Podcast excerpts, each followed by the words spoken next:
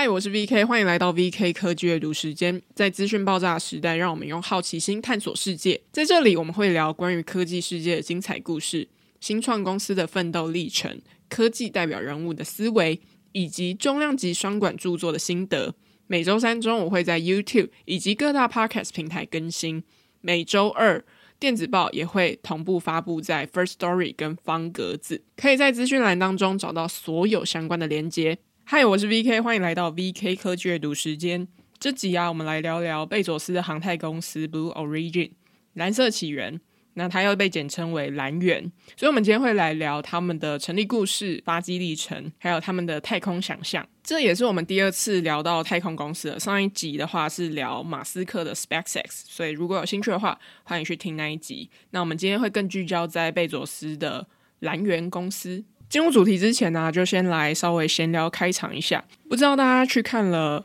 吴康仁演的《富都青年》了吗？我知道他是在十二月一号上映，因为就跟我的付费电子报推行的时间是一样的。但是我一直到了上个礼拜的时候，我才去看了这部电影。然后我不得不说，这部电影真的好好看，而且是我第一次在电影院哭这么惨的一部电影。就吴康仁演的好好，就是把。整个故事啊，跟角色的一些情绪都可以让观众感受得到。然后后来我看完电影之后，我就去找了很多关于导演的一些采访片段。他里面就说，如果你会因为这部电影感动，不是因为故事很悲惨，或是角色很悲惨，而是你真正的走入了他们的世界。我真的得说，就是在这两个小时的电影里面，我觉得完全没有冷场。而且从中后段开始，就是完全一直在哭的状态，就是你会觉得天哪，怎么会怎么会这样？或者是你你真的跟这个角色一起呼吸，然后你会哭到哭到一个不能自己的状态。虽然我跟我朋友没有看完其他金马影帝演的电影，但是在看完《富都青年》，我们都觉得天哪，吴康仁真的很值得拥有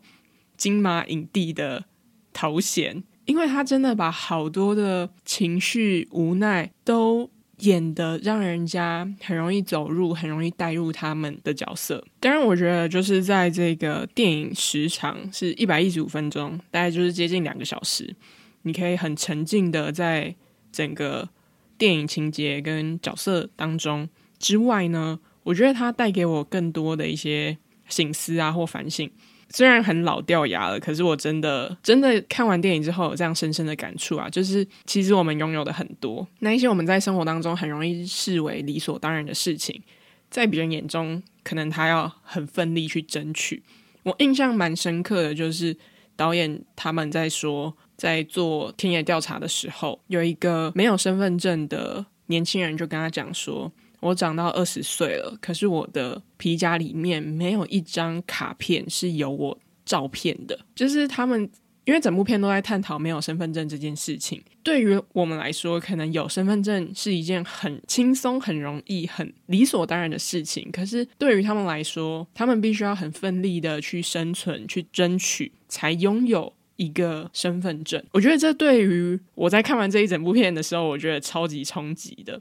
这背后跟马来西亚的政治因素啊，跟一些历史脉络有关。如果对这一块有兴趣的话，我记得转角国际有两篇是在讨论类似的议题的内容。这个呢，大概就是我上个礼拜看完《富都青年》最大的感想。如果有兴趣的话，欢迎去看《富都青年》。我真的觉得这是我近年来看过最好看的一部电影，然后也是让我哭得超惨的一部电影。看完电影的后坐力其实还蛮强的，会有一小段时间可能稍微需要平复一下心情，所以就那。时候就在滑手机，然后滑一滑就发现，哎，Fox 分享了我的贴文，然后他推荐了 VK 科技阅读时间，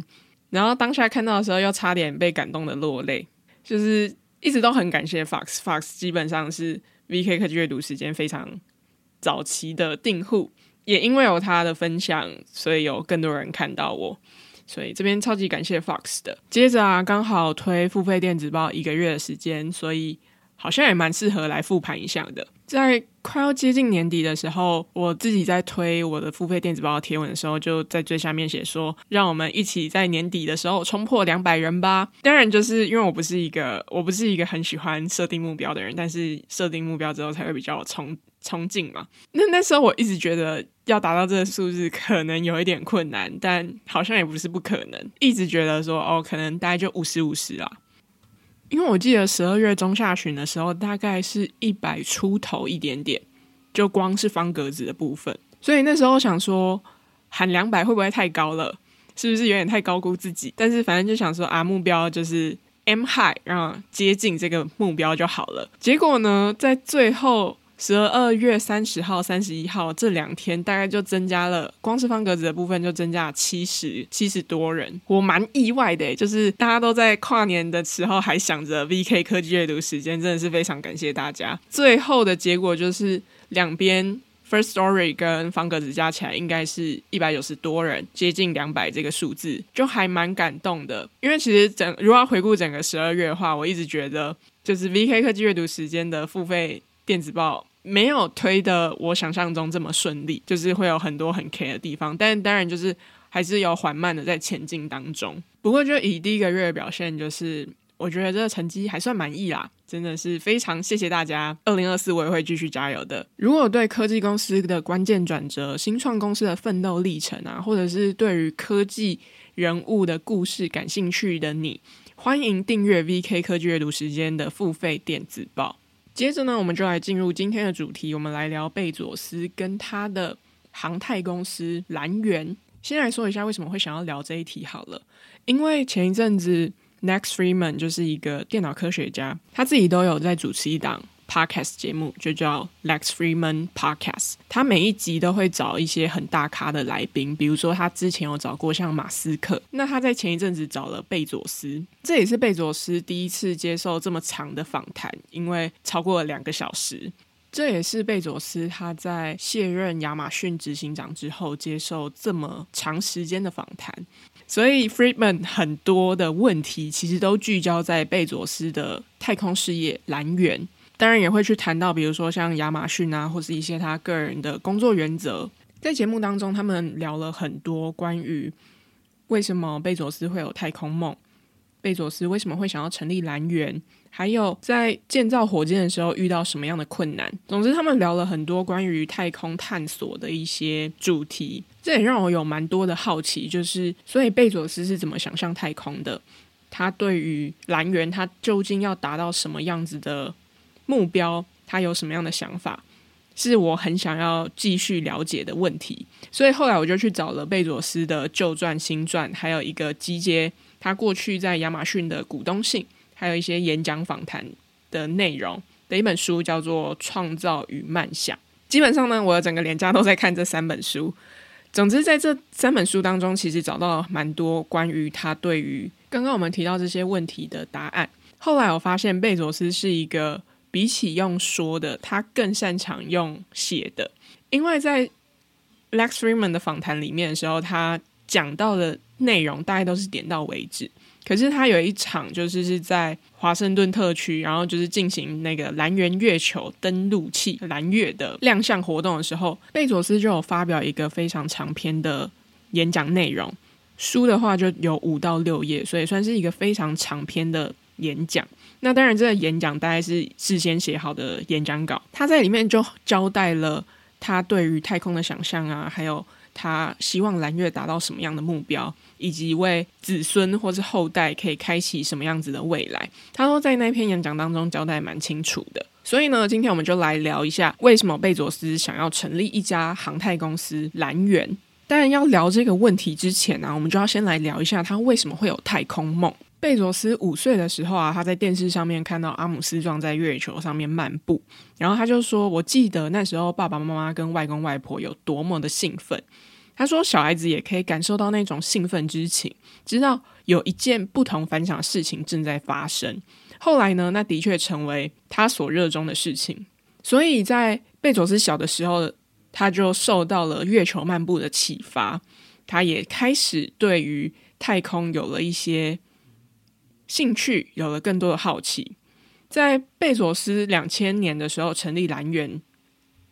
当时的记者呢就问他说，他是不是觉得 NASA 计划过度规避风险，功能不彰？那时候呢，贝佐斯其实还没有想要让蓝源的消息曝光，可是他还是回信了给这位记者，他就说 NASA 是国宝，说我对 NASA 失望，真的是胡说八道。贝佐斯就说，我对太空感兴趣只有一个原因，就是五岁的时候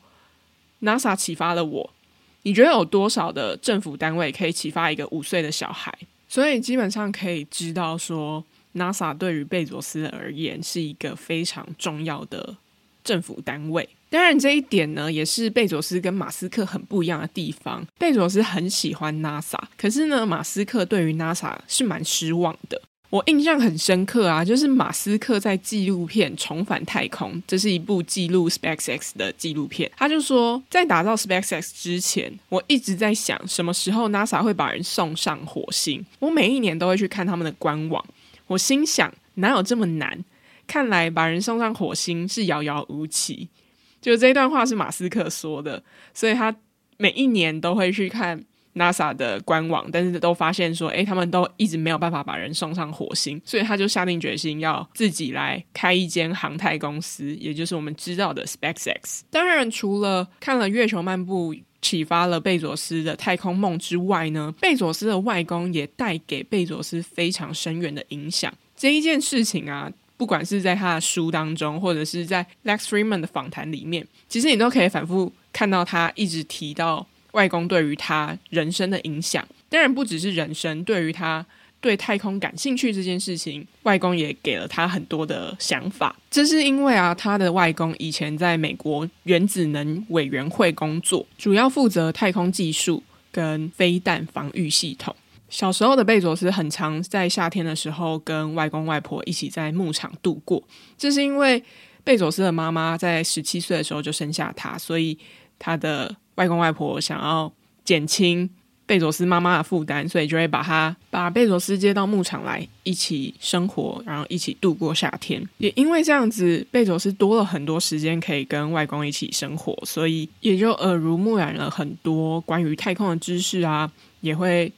被外公对于太空的热情给感染，后来贝佐斯就花了很多时间泡在图书馆看各种科幻小说，甚至呢，他在高中毕业致辞的时候就以外太空为主题讨论说，诶，要怎么样在未来时候建造太空旅馆啊，或是寻找可以发展的制造业的星球等等的。大家可能多少都会听过一个贝佐斯的名言。就是聪明是一种天赋，善良是一种选择。这一句话呢，就是贝佐斯外公对他的教导。这一段故事呢，也是蛮有趣的。他在普林斯顿大学的毕业演讲当中，他就有分享过这个故事。就是他说，小时候他很不喜欢外婆抽烟，他很不喜欢那个烟味。可是小时候就会要跟外公外婆一起去旅行，所以他就坐在后座，他的外婆就会坐在前座抽烟。小时候的他就会很喜欢计算各种小事情，比如说像。油耗啊，或者是杂货开销等等的，他就说他有听过一个关于抽烟的广告，虽然他不太记得细节，但是大概就是说，你每吸一口香烟会减少几分钟的寿命，大概是两分钟。所以他就做了简单的心算，他就估算说，诶，外婆大概每天需要吸几支香烟，那每支香烟要抽几口？所以呢，最后他就得出一个合理的数字，他就拍拍他外婆的肩膀，跟他说，每一天吸两分钟的烟。你就会少活九年，然后他就想说，诶，这个应该是他会被赞赏说，诶，你很聪明啊之类的，但其实没有发生。后来他的外婆就开始哭了起来，但他的外公就是还是继续开着车嘛，直到后来他就把车子停在路边，外公就走下车，把贝佐斯的车门给打开，他的外公就沉默了很久，慢慢的对他说：“Jeff，你有一天会明白，善良比聪明更难。”所以看得出来，就是外公对于贝佐斯的人生有很大影响，不管是价值观或者是太空。现在我们就知道了贝佐斯他为什么会有太空梦，因为是他在五岁的时候看到了《月球漫步》受到启发，再加上他的外公对于太空的热爱，这件事情也感染了他。但我们都会知道一件事情，就是有太空梦跟真的付诸行动去成立一家航太公司，还是是有一些差异的，因为。太空梦可以想象就好嘛，可是你今天要成立一家公司，你就必须要面对到你必须大量投入资金、人力还有时间，背后一定有一个想要去达到的目标或是愿景。那究竟这目标是什么呢？就是我们接下来要谈的重点。如果你有听过 SpaceX 的那一集的话，你大概就会有印象说，马斯克的梦想就是要上火星，他要让人类成为跨星球的物种。这边的概念比较会是说，就是当一个地球毁灭的时候，人类要跑到另外一个星球上面去居住，这个比较会是备用星球论的概念。可是呢，贝佐斯跟蓝源想要达到的，并不是这种备用星球论的想法，而是说他想要保护地球。我知道听起来好像有点怪，因为探索太空跟保护地球好像是有点相违背的。毕竟有一个常见的批评就是说，探索太空的钱都可以拿去做很多保护雨林啊，或者动物的工作，怎么会是保护地球呢？这边就必须要讲到贝佐斯对于太空的想象。他对于太空的想象是说啊，当地球的人口越来越多，就会发生几件事情。第一个就是地球没有办法容纳这么多人，比如说到达了一兆人好了，地球根本没有这么多空间可以容纳这些人。再来呢，每一个人平均可以用的能源也就会越来越少。这当然可以理解，因为就是分母变多了嘛，所以我们可以使用到的能源也就会变少。当然，就是能源变少这件事情呢，就会发生另外一个后果，就是。文明会停滞，不会再创新，不会再发明新的东西，这是他不想要看到的后果。他想要解决这件问题，所以为了要拯救地球这个美丽的星球呢，以及提高人均能源使用率为目标的话，贝佐斯的答案就是说，我们必须要上太空。上太空呢，在地球的周围建立定居点。这样做有两个好处，第一个就是我们可以去开发其他星球的资源。第二个好处呢，就是人们可以直接居住到我们刚刚提到的定居点，它就是距离地球很近，距离其他星球也很近，所以它有一点像是地球跟其他星球之间的中继站。我们可以透过这个地方去开采到其他星球的资源之外呢，我们也可以住在那个定居点，让人在地球跟那个定居点之间往返。他想要讲的概念其实并不是说。人需要移民到其他星球，而是我们还是可以居住在这个地球上面。因为地球才是最棒的。这件事情呢，不是贝佐斯突然灵光乍现想到的，而是他深受普林斯顿大学物理学教授 Jared O'Neill 的启发。O'Neill 他问了一个很少人问过的问题，他就是说，如果有一兆人口，这些人要住在哪里？人类如果要往太阳系拓展的话，星球表面是最佳的地点吗？所以，O'neil 就有了这个问题之后，他就开始跟他的学生一起去寻找。这个答案，结果这个答案还蛮出乎意料的，就是星球表面并不是最佳地点，因为这背后有很多的问题需要去克服，比如说像星球的表面不够大。或者是说来回火星好了，可能就是要用年来作为单位。还有一个问题就是说，其他星球没有办法提供跟地球一样的正常重力，所以 O'Neill 他在一九七零年代的时候，他就提出了一个超级大胆的概念，就叫做 O'Neill 殖民地。O'Neill 的想象呢，就是在太空当中建立球形跟圆柱体的结构，那这些结构会透过旋转来去创造重力场，所以它在上面的重力基本上是跟地球是一样的。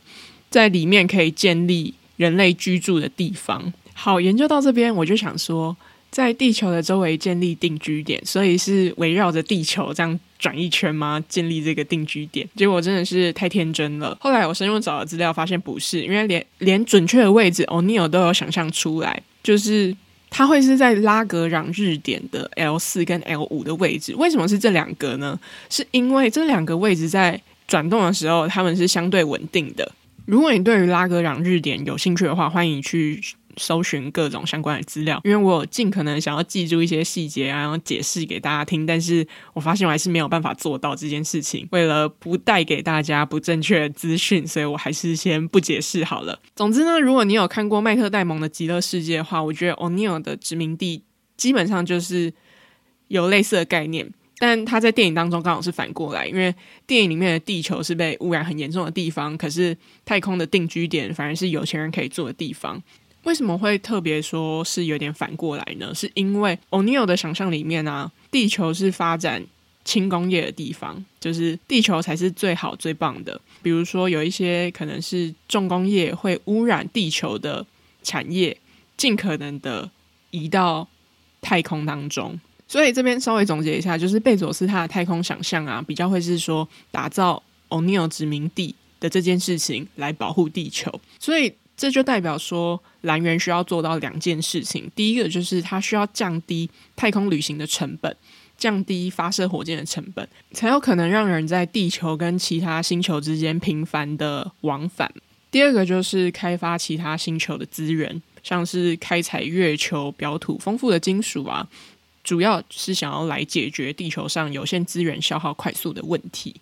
这就是为什么贝佐斯他想要创蓝源的理由。终极目标就是达成欧尼尔殖民地的想象。蓝源它成立的时间非常早，大概在两千年的时候就成立了。贝佐斯呢是在一九九四年的时候成立亚马逊的，在一九九五年的时候，亚马逊的网站正式上线了。贝佐斯就说：“开业的头几天我就知道生意会很成功。”后来，亚马逊的成功远远超乎贝佐斯的预期，这呢也奠定了蓝源公司的基础。为什么这样说？因为在成立蓝源的时候，贝佐斯从亚马逊拨出了大量的资源，投资了蓝源这家公司。蓝源这家公司基本上是由贝佐斯一人独资的。当然，蓝源成立的时间点也比 SpaceX 早了两年。我们刚刚在聊蓝源的时候啊，都会一直提到另外一家公司，就是马斯克成立的航太公司 SpaceX。很常会有一个讨论，就是说为什么感觉蓝源一直在落后 SpaceX？不管是比起发射次数啊，或是旗下产品，SpaceX 感觉都赢过蓝源很大一步。当然，这两家公司会一起被拿来比较是有原因的，因为他们成立的时间点很接近。蓝源是在两千年的时候成立，SpaceX 是在二零零二年的时候成立，而且因为刚好他们背后都是由富豪们成立的嘛。你看，贝佐斯成立了 Blue Origin 蓝源公司，马斯克成立 SpaceX，自然而然大家就会拿这两家公司放在一起看，或是一起比较之类的。当然，有一些媒体就会嘲笑说：“诶，蓝源在太空进展很龟速。”他们会刻意用龟速这件事情，是因为蓝源的企业徽章刚好就是两只乌龟。那这我们后面等一下也会提到。但是呢，我觉得这边要帮蓝源平反一下，因为我们现在很熟悉 SpaceX 可以让火箭飞回来、射出去再飞回来这种重复利用的火箭。其实第一个成功做到是蓝源的新雪帕德号。所以虽然说蓝源在太空发展上面看起来是很落后 SpaceX，但是实际上他们在一些里程碑上面呢、反而是比 SpaceX 更早达成的。但是如果我们要进一步去讨论说，诶，为什么看起来落后 SpaceX 这件事情的话，我觉得有两个方向可以来讨论。第一个就是我们刚刚前面提到的，两家公司对于太空的想象是完全不同的，而且他们在这样子不同的想象之下，会走的发展路线也完全不同。我们刚提到嘛，蓝源是一间要让人在地球跟其他星球之间可以频繁往来，所以最接近这个概念就是太空旅行。所以和 SpaceX 相比啊，蓝源是一家更专注在太空旅行上面的公司。它花了非常多的时间在打造可以载人的次轨道火箭“新雪帕德号”，这反而是 SpaceX 没有做的事情。因为 SpaceX 比较专注在能够载人的太空船啊，像是天龙号或者星舰。次轨道火箭，它指的就是说，火箭可以进入超越卡门线的高度。卡门线大概是在海拔大约一百公里左右，这个也是公认，就是从大气层跟太空的分界线。超过一百的话，就代表进入太空。但是速度呢，还不足以绕着地球轨道飞行，所以它就叫做次轨道火箭。新雪帕德号啊，它就是一个被拿来进行。太空旅行的火箭，它可以载太空人或是一些研究筹载。筹载主要就是说运载火箭它可以携带的物体。新雪帕德号是第一个可以重复利用，然后承载六人的火箭。蓝源旗下的火箭名字啊，都是用美国太空人取名的。像新雪帕德号就是第一位进入太空的美国太空人，叫做 Alan Shepard，用他的名字来命名。这边解释一下，新雪帕德号它是怎么样从发射到回收这个过程会是怎么样进行的。我也是写了这篇之后才发现，哦，原来是这样子哦。就是呢，当火箭垂直发射出去，成功升空之后，在快要接近卡门线的地方，大概是七十六公里处，这时候火箭的下半部分助推器啊，会跟上半部分的太空舱分离，然后助推器就会先回到地面。这时候呢，上面的太空舱它是一个可以载六个人的太空舱，它就会越过卡门线，它就会因为不断的飞嘛，然后飞到大概一百零六公里处的时候，这时候大家可以感受到四分钟有一点失重，然后漂浮的感觉。最后呢，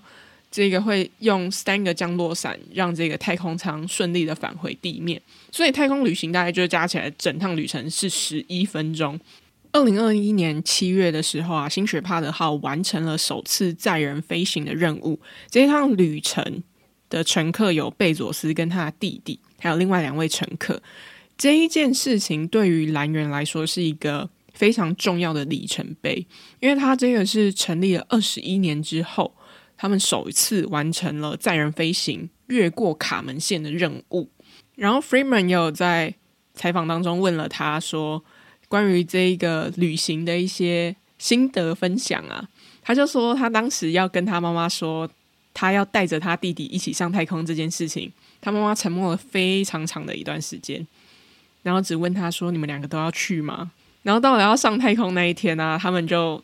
跟家人、小孩还有一些朋友道别，然后贝佐斯就说：“这很像在参加自己的追悼会，因为他们脸上都很紧张，很怕飞行发生意外啊。”但后来我们都知道这，这趟旅行就是非常的顺利。看起来很落后的原因，有一个是说蓝源它主要都是专注在发展太空旅行嘛，SpaceX 则是专注在发射服务啊，或是打造更大型的太空船。那第二个让蓝源跟 SpaceX 非常不同的地方，就在于企业文化，因为蓝源是一个非常讲求长期精神的企业，那 SpaceX 比较是更积极的去参与政府竞标，获得资金，然后去更频繁的发射，更频繁的建造。在蓝源的企业徽章当中啊，就有两只乌龟，呼应的就是说龟兔赛跑的预言，最后得到的教训是说要缓慢而稳定的赢得比赛。但是这个贝佐斯呢，他对于这个教训进行了一些微调，他认为慢就是平稳，平稳就是快，所以他在徽章的下面写着一个拉丁文的格言，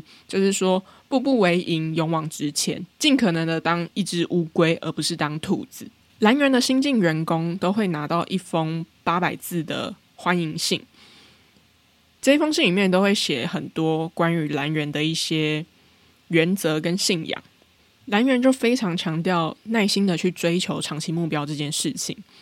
里面就有写到，蓝源会以节拍器般的规律，每六个月推出新版本的火箭，并聚焦在。载人太空载具的计划，或者是说啊，他们其实也是非常强调乌龟精神的概念。贝佐斯就提到说，不能停下脚步，要踩着稳定速度的步伐持续攀爬，把支出维持在可以长久延续的水准，力求开销缓缓持平的增加。这封信是贝佐斯写的，通常贝佐斯亲手写的内容，在贝佐斯的企业里面，不管是亚马逊或是蓝源当中，都会被员工非常重视。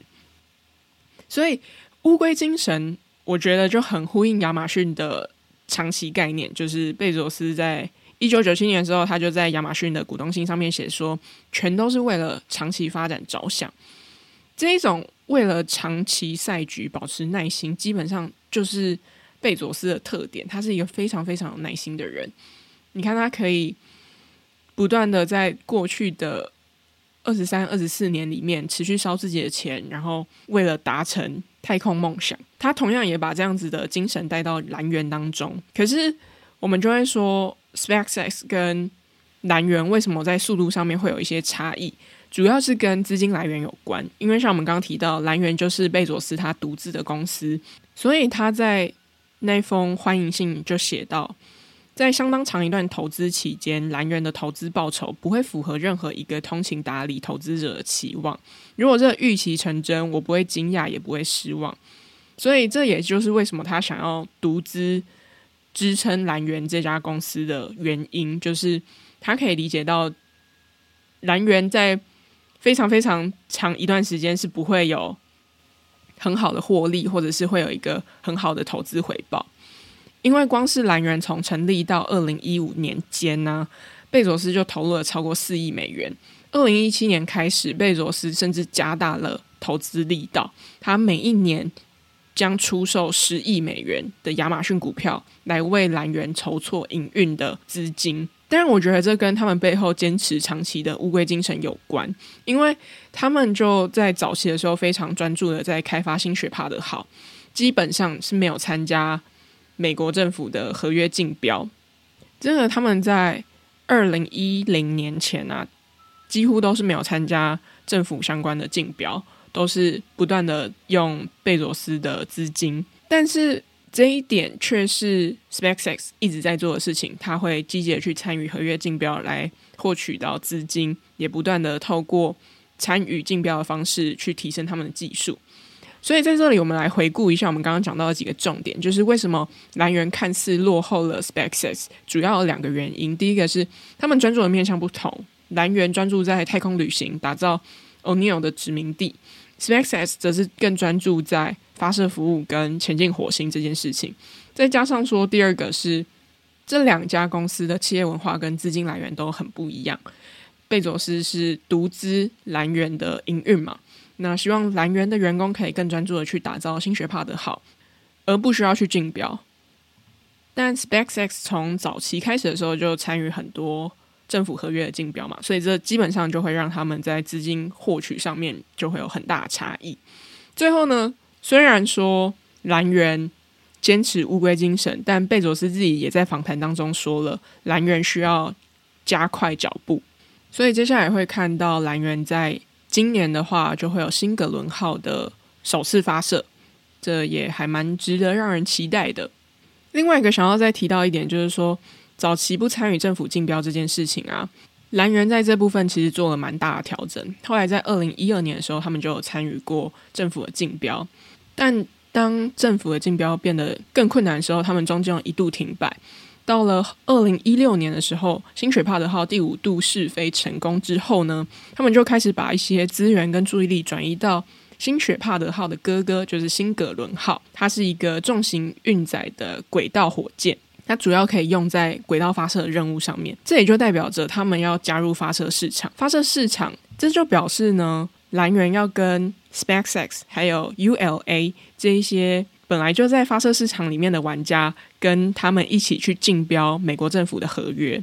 这是贝佐斯研究 SpaceX 的成功关键后得来的一个很重要的策略转变，他就带领了蓝源在进行一些策略上面的调整。我电子报花比较多篇幅在讨论这一块，如果有兴趣的听众，欢迎订阅 VK 科技阅读时间。最后的最后呢，就想要来聊一下，就是贝佐斯很常被问到一个问题，就是说未来的十年会有什么变化？但他说很少人问我说未来十年有什么是不变的。贝佐斯觉得。第二个问题比第一个问题更重要。这一件事情从他经营亚马逊就可以看到，选择那条不变的道路，专注顾客的需求，因为顾客会想要买到更快到货的东西，或是买到更便宜的东西，还有更优质的消费体验。这在来源当中啊，也可以看见，因为贝佐斯自己就说，新格伦号就是我们刚刚提到的新雪帕德号的哥哥。他说，对新格伦号而言，真理就是成本、可靠度和准时发射。在我们进入下一个阶段，正式踏入太阳系之前，每一个方面都会提升。而且我很清楚，不论时间怎么走，这三个原则就是始终不变的。他说：“因为不会有人跟我说，要是火箭的故障频率再高一点就好了，或是我希望收费再高一点，或是说有人希望发射日期延迟，这些都不会。所以可以看到，贝佐斯对于亚马逊或是蓝源的长期想象，都是一直在寻找这不变的指标。”最后要分享一句我蛮喜欢的话，他反复的出现在贝佐斯的访谈跟演讲当中。贝佐斯呢引述他心中的英雄，美国太空人 Jim Lovell。他在阿波罗八号任务环绕月球的时候，他就伸出大拇指，发现说在千里之外，他可以用拇指遮住整个地球，所知的一切都可以用拇指遮住，并说了：“我希望自己死后上天堂，但我在那一刻明白了，你一出生时就在天堂，而地球就是天堂。”其实都可以在这一个过程当中感受到贝佐斯对于地球的热爱，新的一年，希望继续与你一起探索有趣的科技故事。以上就是今天谈蓝源公司的故事。如果喜欢这集的内容，欢迎分享给你的家人朋友们。如果喜欢商业和新创的内容，也欢迎订阅 VK 科技阅读时间的电子报。我们每周三中午更新 Podcast，欢迎在各大 Podcast 平台收听。我们下次见，拜拜。